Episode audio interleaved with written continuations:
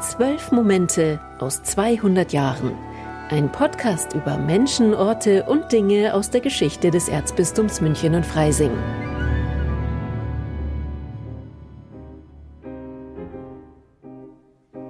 Fritz Gerlich, deutscher Journalist, 1883 in Stettin geboren und evangelisch getauft. Nationalkonservativer Journalist und Chefredakteur der Münchner Neuesten Nachrichten, dem Vorgängerblatt der heutigen Süddeutschen Zeitung.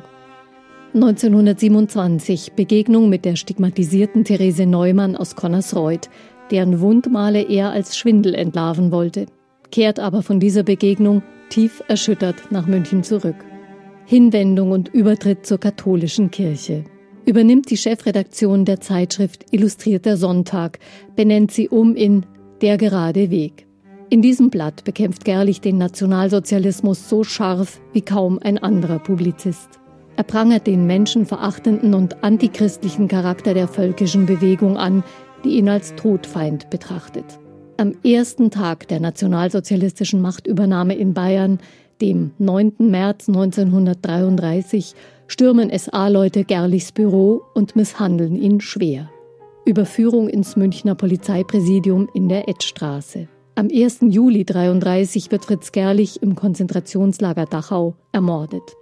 Diesem entschiedenen Gegner der NS-Ideologie und der totalitären Gewalt gehen wir in dieser Folge von zwölf Momente aus 200 Jahren nach.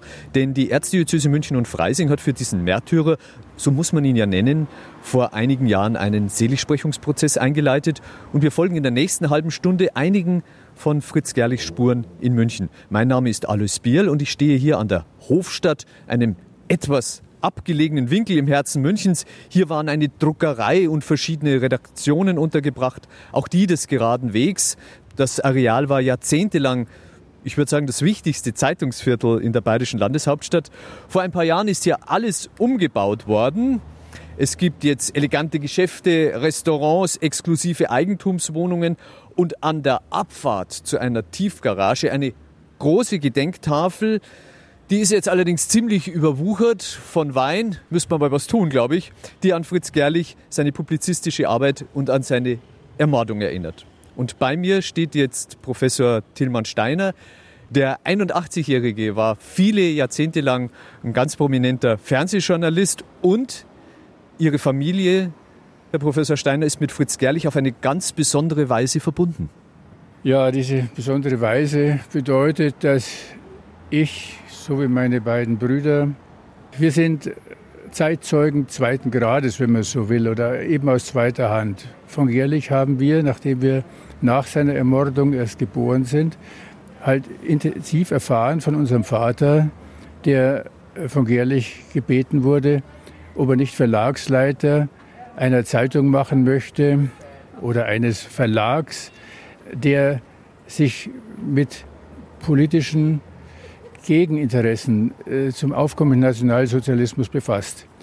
Da hat unser Vater schon das als Ehre empfunden, mit so einem Freigeist zusammenarbeiten zu können. Ihr Vater war also so eine Art Geschäftsführer für den geraden Weg, hat auch mit Fritz Gerlich eng zusammengearbeitet und mit ihm zusammen diesen 9. März 1933 erlebt, als plötzlich die SA-Horden in die Geschäftsräume gestürmt sind. Wie ist der in Ihrer Familientradition überliefert worden, dieser Tag? Der gerade Weg hat immer klarer und immer deutlicher vor allen diesen Gefahren gewarnt. Die Judenverfolgung prognostiziert, sie haben den Weltkrieg prognostiziert, sie haben alle Gräuel der KZs äh, dargestellt. Sie haben dargestellt, dass Europa im Chaos versinken wird.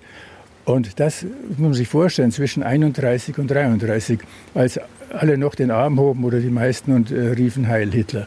Was natürlich dann in der Folgezeit noch immer, immer krasser wurde. Es war dann nicht auszubleiben, dass irgendwann die SA, die in München natürlich dann auch äh, stark wurde, am Tag der Machtergreifung in München am 9. März 1933 den geraden Weg gestürmt hat. Es ahnten einige, dass jetzt was passieren wird. Man hat jährlich ein Fluchtauto zur Verfügung gestellt und das hat unser Vater auch als großartig betrachtet. Er hat nämlich gesagt, würde ich jetzt mit diesem Auto in die Schweiz fahren, was noch ginge, dann würdet ihr statt meiner dran sein. ich bleibe bei euch. Also Gerlich hätte am 9. März noch fliehen können. Am 9. März noch fliehen können. Er kam am Morgen des 9. März aus Stuttgart an. Da hat er Gespräche noch geführt mit der dortigen Landesregierung, soweit die also da noch Bestand hat.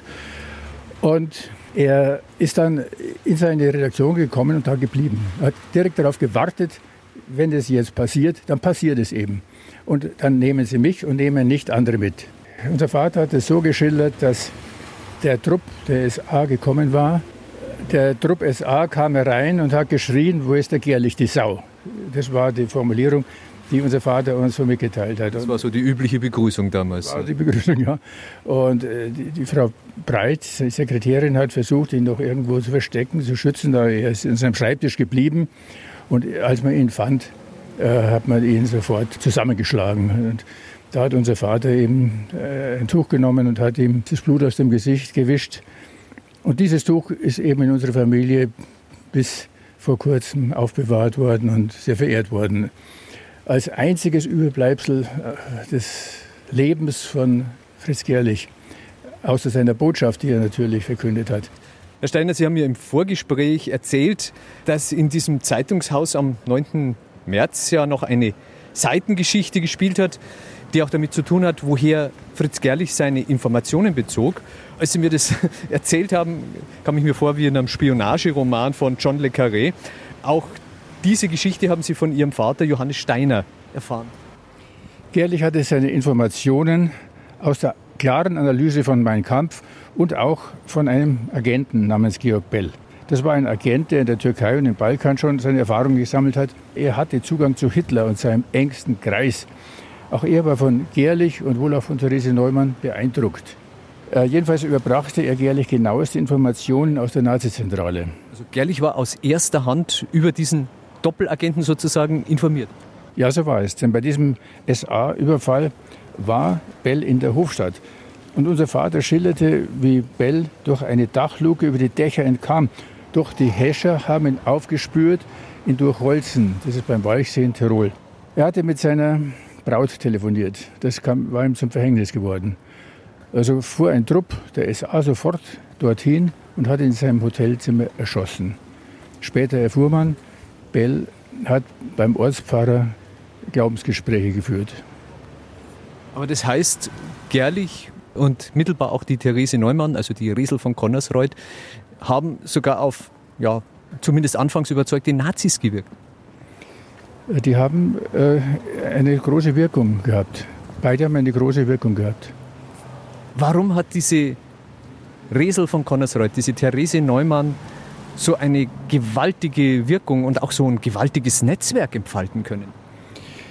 Das war eine sicher völlig ungewöhnliche Begabung eines einfachen Mädchens, das es verstanden hat, aus Visionen, aus Begegnungen Schlüsse zu ziehen und auch entsprechende Menschen dann zusammenzuführen, die gemeinsam etwas auch gegen Hitler unternehmen konnten.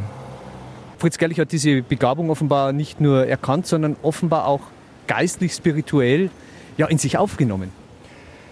Gerlich war umgedreht von dem Tag an, als er erkannt hat, dass Therese Neumann ein ganz besonderer Mensch ist, dem Gnade zuteil wurde. Eine Frage liegt mir jetzt natürlich noch auf der Zunge. Was ist denn mit dem Tuch, mit dem Ihr Vater Fritz Gerlich erst versorgt hat, dann eigentlich passiert? Sie haben gesagt, bis vor kurzem war das im Besitz Ihrer Familie.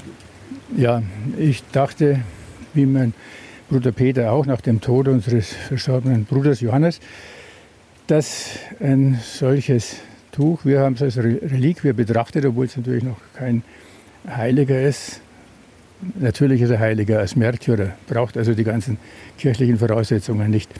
Aber es war klar, das Tuch gehört der Öffentlichkeit der Kirche und es gehört nicht in eine Familie. Und deshalb habe ich dann mit Kardinal Marx Kontakt aufgenommen. Wir haben einen kleinen Festakt in Dachau durchgeführt und bei diesem Festakt habe ich ihm in Dachau, wo Gerlich später ja erschossen wurde, dieses Tuch überreicht und es ist dort jetzt aufbewahrt im Sühnekloster.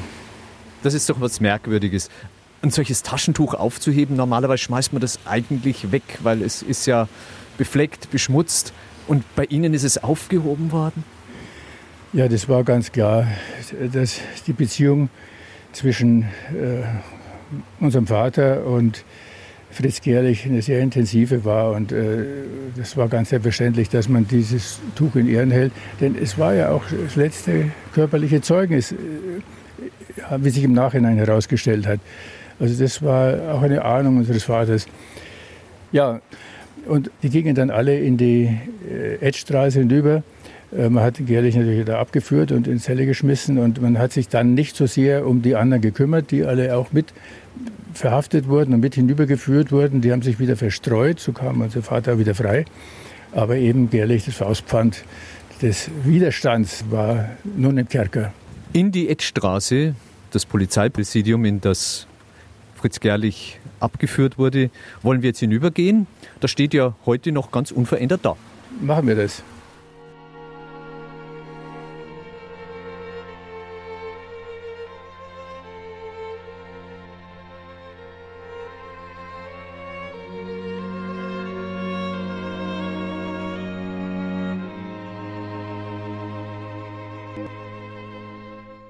So, und jetzt sind wir durch die Fußgängerzone gegangen und kommen hier vor das Polizeipräsidium. Das war es auch damals schon, 1933, als eben am 9. März Fritz Gerlich hier ins Gefängnis geworfen wurde. Ich versuche mir das ein bisschen vorzustellen. Alte Automobile und krakelende SA-Leute, die diesen ja schon schwer verwundeten Mann hier abliefern am Polizeipräsidium. Wir stehen jetzt direkt vor dem Schriftzug, noch in diesen Fraktur, in diesen gotischen Lettern. Äh, wie ist es denn weitergegangen mit dem Fritz Gerlich hier in der Edstraße? Ja, da kann ich mich auch nur berufen auf das, was unser Vater uns erzählt hat und auf das, was man von Zeitzeugen lesen konnte. Es gab auch eine Reihe anderer Zeugen, Mithäftlinge, oder dann später auch, als es nicht mehr ganz so brutal hier zuging wie in den ersten Monaten, da konnte Gerlich auf dem Gang auch auf und ab gehen und da hat er dann auch einige der Zeugen getroffen und die haben von seiner tiefen Frömmigkeit erzählt und berichtet, dass er einfach die Ahnung hatte, er wird dem Tod entgegengehen. Diese Ahnung hatte er. Am 9. März ist er aber wohl ziemlich zugerichtet worden schon. Am 9. März hat man ihn erstmal zusammengeschlagen in der Hofstadt. Diese Brutalität war Gerlich auch in den ersten Monaten immer wieder ausgesetzt. So gab es im Mai zum Beispiel ein Augenverbinden oder ein Herumführen des Gerlich im Haus, damit er die Orientierung verliert. Und dann kam er in einen Raum, wo grelle Scheinwerfer auf ihn gerichtet waren und wo er dann die Augenbinde abgenommen bekam und in einem strengen Verhör unterzogen wurde. Immer wieder wurde er zusammengeschlagen und er ist am Boden mit Fußtritten verletzt, schwer verletzt. Und schließlich hat man ihm eine Pistole hingelegt. Er sollte sich doch erschießen. Gerlich sagt, ich bin Katholik, ich mache keinen Selbstmord. Er wird daraufhin wieder verprügelt und war dann schwer verletzt, so kräftig noch, dass er sich hinknien konnte auf den Boden und angefangen hat laut zu beten. Und das hat dann offenbar diese Schergen doch so weit zur Ruhe gebracht, dass sie dann von ihm abgelassen haben. Das wird von dieser Tortur im Mai berichtet. Aber er war noch öfter solchen Schlägereien und, und Torturen ausgesetzt. Zum Beispiel hat man ihn auch von der Treppe runtergestoßen. Er kam dann für einige Tage nach äh, Stadelheim. Gerlich aber wollte zurück, weil er jetzt hier die Nähe hatte der Innenstadt, die eigene Zelle, während in, in Stadelheim er doch mit vielen Mitgefangenen zusammen war. Und hier konnte er eher seinem meditativen, ja, frommen Gedanken nachhängen. Er hat auch viel gelesen. Man konnte ihm Bücher bringen und so alle 14 Tage konnte mein Vater konnte dann später auch andere ihn besuchen und so hat man ihm zum Beispiel auch einen Kassiber reingeschmuggelt aber in diesem Kassiber stand nun eine Nachricht, wie die Zeitung in Zukunft gestaltet werden sollte. Da hatte Therese Neumann auch eine Rolle gespielt bei dieser Frage, wie soll die Zeitung denn weiterhin aussehen. Hatte er da überhaupt die Hoffnung, dass es noch weitergehen kann? Also stell mir das jetzt vor, also ein schwer verletzter Mann, man soll ihm ja sogar die Hände gebrochen haben, ein SA-Mann soll ihm mit den Stiefeln auf den Händen herumgetreten sein. Hatte er tatsächlich noch die Hoffnung, dass er da weiterarbeiten kann? Er hatte schon die Hoffnung, wieder rauszukommen. Aber ähm, je weiter die politischen Verhältnisse voranschritten, desto mehr hat er sich auch damit abgefunden, dass es hier die Endstation sein könnte. Schließlich war es dann so weit gekommen, dass am, am 30. Juni 1934 im Zusammenhang mit dem Rhön-Putsch eine ganze Reihe von Leuten, die mit Rhön überhaupt nichts zu tun hatten, einfach mit in den Tod gerissen wurden. Jährlich wurde in dieser Nacht in einen Wagen verfrachtet und nach Dachau gebracht, wo er dann bei seiner Ankunft erschossen wurde in der Nacht vom 30. Juni auf den 1. Juli. Aus den Büchern, die in der Gemeinde Püttelbach, wo das KZ liegt, zu lesen waren, hat mein Vater herausgefunden, dass er erst um 10 Uhr morgens gestorben sein soll, wo man ihn in seiner Blutlache nach den Schüssen hat liegen lassen oder ob er gleich verstorben ist. Das weiß man nicht. Man weiß allerdings, dass seine Witwe irgendwann eine blutverspritzte Brille bekommen hat, äh, die ihm nicht gehört hat. Man hat die Leichen in einem Möbelwagen in der Nacht irgendwann mal rausgefahren in den Ostfriedhof, hat die Leichen dort verbrannt und wohl auch die Aschen vermischt. Es sollte keine Gedenkstätte geben. Man durfte nicht über seinen Tod berichten.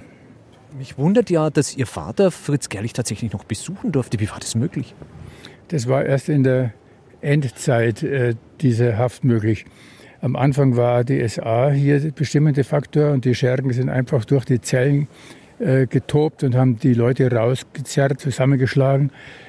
Dieses hat sich doch nach einigen Veröffentlichungen auch im Ausland über die Zustände hier die Leitung des Polizeipräsidiums äh, zu eigen gemacht und hat dann dafür gesorgt, dass Wachmänner eingeteilt wurden, die eben nicht diese Skrupellosigkeit der SA äh, ausgezeichnet hat. Und in dieser Zeit, äh, zweite Hälfte 33, da ging es offenbar so frei zu, dass man auf dem eigenen Gang wandern konnte, auf und ab gehen konnte und dann auch mit anderen Gefangenen sprechen konnte. In dieser Zeit konnte mein Vater einige Mitarbeiter des, äh, der Münchner Neuesten Nachrichten aus der Vergangenheit und auch äh, natürlich seine spätere Witwe, seine Frau, ihn besuchen. Waren das dann intensive Besuche? Das war jeweils eine Viertelstunde möglich unter Aufsicht. Und ganz am Ende waren sogar Wärter dabei, die für Augenblicke die Besucher und Fritz Gerlich allein gelassen haben.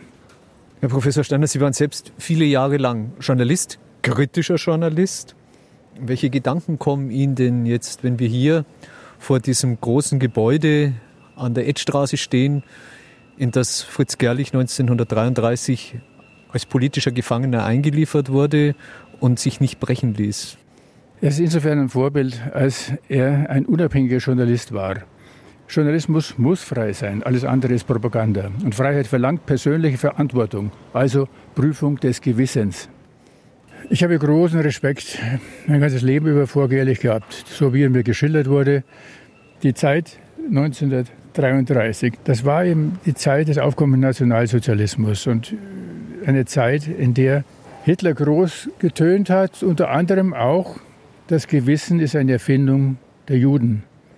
Allein diese Vorstellung, dass das geäußert werden konnte, dass man das auch geglaubt hat, Gewissen braucht man nicht. So was denn ein Gewissen? Das ist doch eine Erfindung der Juden. Das ist sowas absonderlich Schlimmes. Dass man sagen kann, wir haben hier schon die Gnade der späten Geburt, dass wir einfach in einer Zeit leben können, in der das freie Wort möglich ist. Wenngleich es auch in unserer Gesellschaft immer wieder durchaus bedroht wird. Wir erleben im Moment die Beutezüge der sozialen Medien, die Blasen bilden und in diesen Blasen schaukeln sich dann Meinungen auf, die unserer Demokratie wirklich abträglich sind. Aber umso mehr ist der Journalismus heute herausgefordert, für diese Demokratie einzustehen. Und Demokratie heißt eben in dem Sinne, wie es auch Gerlich gemeint hat, der Wahrheit verpflichtet zu sein, zu recherchieren, zu prüfen.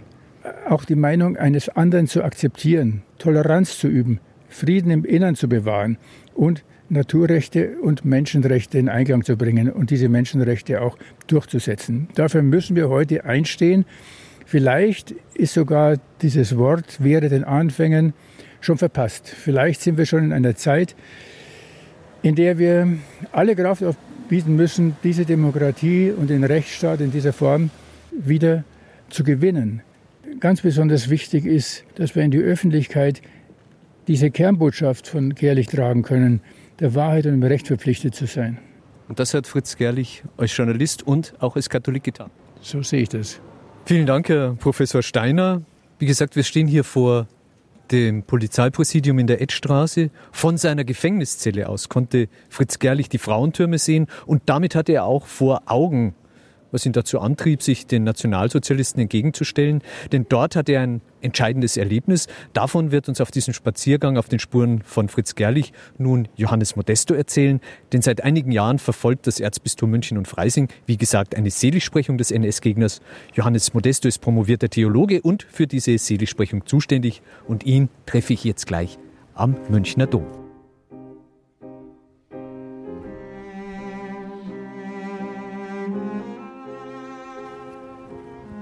Ja, und da steht auch schon Johannes Modesto.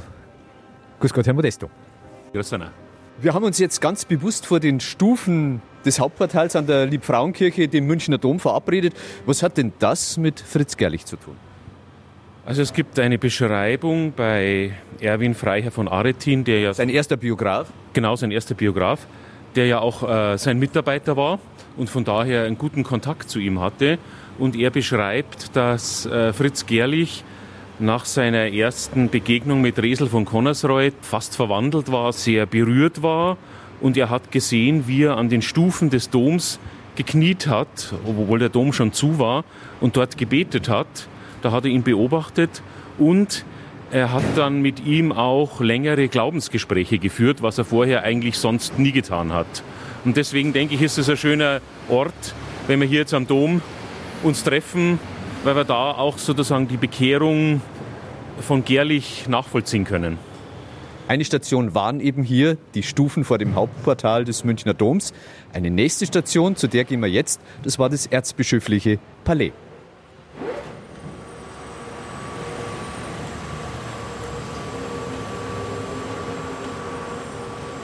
Ja, und da sind wir in der Kardinal-Faulhaber-Straße, Herr Modesto.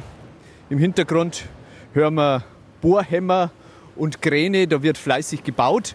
Aber jetzt stehen wir hier vor dem erzbischöflichen Palais, das für Fritz Gerlich so wichtig geworden ist. Warum? Ja, Fritz Gerlich hat am 9. November 1931 hier die Firmung durch Kardinal Faulhaber empfangen, nachdem er am 29. September zuvor zur katholischen Kirche konvertiert war und er war ja mit Kardinal Faulhaber, kann man sagen, befreundet. Sie hatten ja regen äh, Austausch auch, äh, mündlich und schriftlich. Und von daher war es auch natürlich ein Zeichen der Wertschätzung, dass der Kardinal persönlich äh, Gerlich die Firmung in seiner Privatkapelle in seinem Palais gespendet hat. Gerlichs Lebensthema war ja mhm. der Kampf gegen den Nationalsozialismus. Hätte er dafür jetzt gleich unbedingt katholisch werden müssen? Inwieweit war das dann auch miteinander verknüpft? Es war eine innere Entwicklung bei ihm. Also nach seiner Begegnung mit Resel von Connersreuth im Jahre 27 hat er sich immer mehr mit dem Glauben und mit der katholischen Kirche beschäftigt. Und er ist dann im Jahre 1931 aus freien Stücken, aus äh, freier Überzeugung zu dem Entschluss gekommen, mein Platz ist in der katholischen Kirche. Es war seine freie Entscheidung, die er nach vier Jahren getroffen hat. Jetzt war ja der Fritz Gerlich alles andere als eine einfache Persönlichkeit. Er trank viel, er war oft aufbrausend, beleidigend und sogar handgreiflich, wenn er mit Kollegen Streit hatte. Sie haben gesagt, er war mit Kardinal Michael Faulhaber befreundet. Der damalige Münchner Erzbischof war eine nationale und sogar internationale kirchenpolitische Persönlichkeit. Warum hat sich Kardinal Faulhaber auf diesen Mann, auf diesen Fritz Gerlich eingelassen? Er hat natürlich die Artikel von Gerlich gekannt und gelesen und war einfach von ihm auch überzeugt und auch beeindruckt, weil er so offen und klar seine Meinung gesagt hat und dass er dann nach seiner Konversion zur katholischen Kirche eben dann noch einmal eins draufgesetzt hat mit einer eigenen Zeitung, der gerade Weg. Das hat natürlich den Faulhaber sehr beeindruckt und er verteidigt auch den geraden Weg gegen Kritik, dass er sagt, mag sein, dass Gerlich hier manchmal ein bisschen sprachlich emotional überzieht, aber die Stoßrichtung ist absolut richtig und wir sind froh und der Klerus ist froh, dass wir endlich ein Blatt haben, das den Nationalsozialisten Widerstand bietet. Das war bis Anfang 1933 der Fall. Danach eben, wir haben es schon gehört, ist Fritz Gerlich verhaftet worden. Warum, frage ich mich jetzt natürlich, hat der Kardinal nicht mehr dafür getan, dass dieser persönliche Freund sogar wieder aus der Haft freigekommen ist? Da hat Faulhaber sich schon bemüht und sogar, glaube ich, an Hitler geschrieben, ob man nicht den wieder aus der Haft entlassen kann und so weiter. Und Hitler hat ihm dann so eine allgemeine Antwort gegeben, ja, dass das von den Behörden geprüft wird und so weiter. Also er hat, glaube ich, das im Rahmen des diplomatisch Möglichen getan, was möglich war. Und es gab ja auch Bemühungen vom damaligen Nuntius, ob man da nicht äh, für den Gerlich eine Hafterleichterung oder eine Haftentlassung beantragen könnte, weil er war völlig ohne Rechtsbeistand inhaftiert und äh, ohne Anwalt und so weiter. Also ich glaube, mehr war damals einfach nicht möglich und Faulhaber hat das wohl auch so erkannt. Das heißt ja aber auch, wenn solche hohen diplomatischen Anstrengungen nicht fruchten, dass der Hass der Nationalsozialisten und der Hass von Adolf Hitler auf den Fritz Gerlich so unglaublich groß war. Das war wirklich eine absolute Feindfigur, oder? Absolut. Also Gerlich war auf der Feindesliste ganz oben gestanden kann man schon sich vorstellen, was die für einen Hass auf den Gerlich hatten. Der Leichnam von Fritz Gerlich ist eingeäschert worden und die Todesnachricht hat die Witwe in der gemeinsamen Wohnung erreicht. Wo ist denn die? Ja, in der Nähe des Königsplatzes. Da ist sogar eine Gedenktafel dort. Richtig, an der Stelle, an dem Haus, wo eben Gerlich lange Jahre gewohnt hat. Und da schauen wir doch jetzt auch noch vorbei. Gerne. Und dann sind wir auch schon in die Richard-Wagner-Straße eingebogen und da ist es die Nummer 27, an der diese Erinnerungstafel, diese Gedenktafel für Fritz Gerlich hängt. Herr Modesto, was hat denn der Fritz Gerlich für ein Leben geführt, wenn er nicht gerade gegen die Nazis angeschrieben hat? Er war ja erst Archivrat und hat dort im Archiv lange Zeit gearbeitet. Als studierter Historiker? Als studierter Historiker, richtig. Und dann hat er ja das Angebot bekommen, 1920 Schriftleiter von den Münchner Neuesten Nachrichten zu werden oder Chefredakteur von den Münchner Neuesten Nachrichten zu werden. Da hat er natürlich einen, auch finanziell einen guten Sprung nach oben gemacht und hat sich dann eben auch so eine schöne standesgemäße Wohnung hier in diesem schönen Haus leisten können und hat hier außerhalb des Büros hier bei sich gearbeitet. Also Gerlich war ja unheimlich fleißig. Also Gerlich hat eher einen Artikel mehr als einen Artikel weniger geschrieben. Und er hat ja auch noch nebenbei eine Geschichte des Kapitalismus verfasst, über 400 Seiten von den Babyloniern bis 1920, so die Geschichte und Theorie des Kapitalismus. Also das war unglaublich. Oder über den Kommunismus hat er auch eine Schrift verfasst. Das war wirklich ein, Workaholic, wenn man so sagen kann. Der war also, er hat lieber mehr gearbeitet als weniger. Ich komme nochmal auf Fritz Gerlich als Person zurück. Er war, wie gesagt, nicht einfach. Ich glaube, seine Frau hat ihn mal zwischendurch rausgeschmissen, oder? Ja, also er hat mal eine Zeit lang getrennt von seiner Frau gelebt und er war, wie Sie schon mal gesagt haben, jähzornig. Er hat auch manchmal ein bisschen mehr getrunken, wenn er einfach auch arbeitsmäßig überlastet war und so. Und es ist ja auch eine Episode überliefert, dass er mal gegenüber einem Redaktionskollegen, da hatte er mal eine Wut auf ihn, dann hat er ein Glas Bier ins Oberlicht reingeschleudert. Also durchs Fenster über der Tür. So richtig, ja, durchs Fenster über der Tür. Also, also er war schon durchaus temperamentvoll. Ne? Er schreibt es ja auch selber ganz schön. Mein Lebensweg bis zu dem heutigen Tag, wo ich Katechumene der katholischen Kirche bin, ist durch viele, viele Irrtümer hindurchgegangen. Ich bin ein Mensch, der nicht nur viel geirrt, sondern bei der Leidenschaft seines Temperaments sicher mehr gefehlt hat als die meisten meiner Zeitgenossen. Ich habe allerlei wieder gut zu machen. Aber unser Herr und Heiland Jesus Christus wird dem Manne, der wegen der offenen Aussprache seiner Überzeugung mit dem Strick um den Hals eines Tages zum letzten Urteil vor ihn hintritt, sicher vieles verzeihen. Das klingt jetzt eigentlich nicht nach einem heiligen Leben. Die heiligen Leben, die äh, sehen sehr unterschiedlich aus. Äh, es gibt ja auch viele Heilige, die sich erst am Schluss sozusagen gesteigert haben und entwickelt haben. Und das ist aber auch durchaus vorgesehen. Also es muss nicht einer sofort im Kinderwagen schon den Rosenkranz gebetet haben, wenn ich das mal so ein bisschen überspitzt formulieren darf, sondern das ist durchaus auch vorgesehen, dass jemand, Mann oder Frau, äh, sich entwickelt, erstmal Fehler macht, aber dann sozusagen sich entwickelt, innerlich, ethisch, religiös reift und am Schluss dann eben die letzte Zeit seines Lebens einfach als leuchtendes Vorbild dasteht. Das ist völlig in Ordnung so und das ist dann eben auch für eine Seligsprechung eine gute Grundlage. Dieses Leben Fritz Gerlichs endete im Konzentrationslager Dachau und die Witwe Sophie Gerlich, die hat den Tod ihres Mannes eigentlich gar nicht richtig betrauern können, oder? Ihr ist es ja einfach mitgeteilt worden, dass der jetzt gestorben ist, natürlich ohne genaue Angabe wie und so weiter oder Todesumstände. Und dann haben wir auch noch die Urne angeboten, aber sie wusste schon nach Rücksprache mit ihrem Freundeskreis, dass das überhaupt nicht gewährleistet war, dass überhaupt die Asche ihres Mannes da drin ist, sondern da kann auch Asche von wem anderen drin sein. Also das wurde auch teilweise bewusst so gemacht und deswegen hat sie diese Urne auch abgelehnt, weil sie ja gar nicht wusste, ob das wirklich die Urne mit den sterblichen Überresten ihres Mannes war. Das war bewusste Pietätlosigkeit Absolut. und Entwürdigung. Absolut, das war bewusst so von den Nazis so vorgesehen. Trotzdem ist kurz nach seinem Tod nochmal an ihn erinnert worden und das wäre jetzt unsere nächste Station. Ja, es gab dann ein Requiem für ihn in St. Bonifaz, denn das Haus, wo wir jetzt hier stehen in der Richard-Wagner-Straße, gehört zum Pfarrsprengel der Münchner Benediktinerpfarrei St. Bonifaz. Und deswegen, und er hatte auch Kontakte zu dieser Pfarrei, und deswegen wurde dann auch das Requiem dort gehalten. Es durfte nicht darauf hingewiesen werden, in der Zeitung keine Todesanzeige entsprechend geschaltet werden mit dem Hinweis auf das Requiem, aber es hat sich herumgesprochen, und jetzt gehen wir dorthin und sehen, dass es doch eine große Kirche war und die war auch gut gefüllt bei dem Requiem.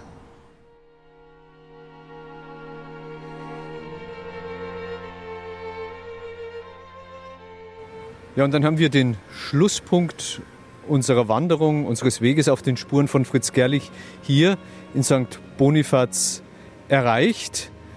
Die Kirche ist im Zweiten Weltkrieg zerstört worden, auch ein Ergebnis des nationalsozialistischen Wahns, der Welteroberung.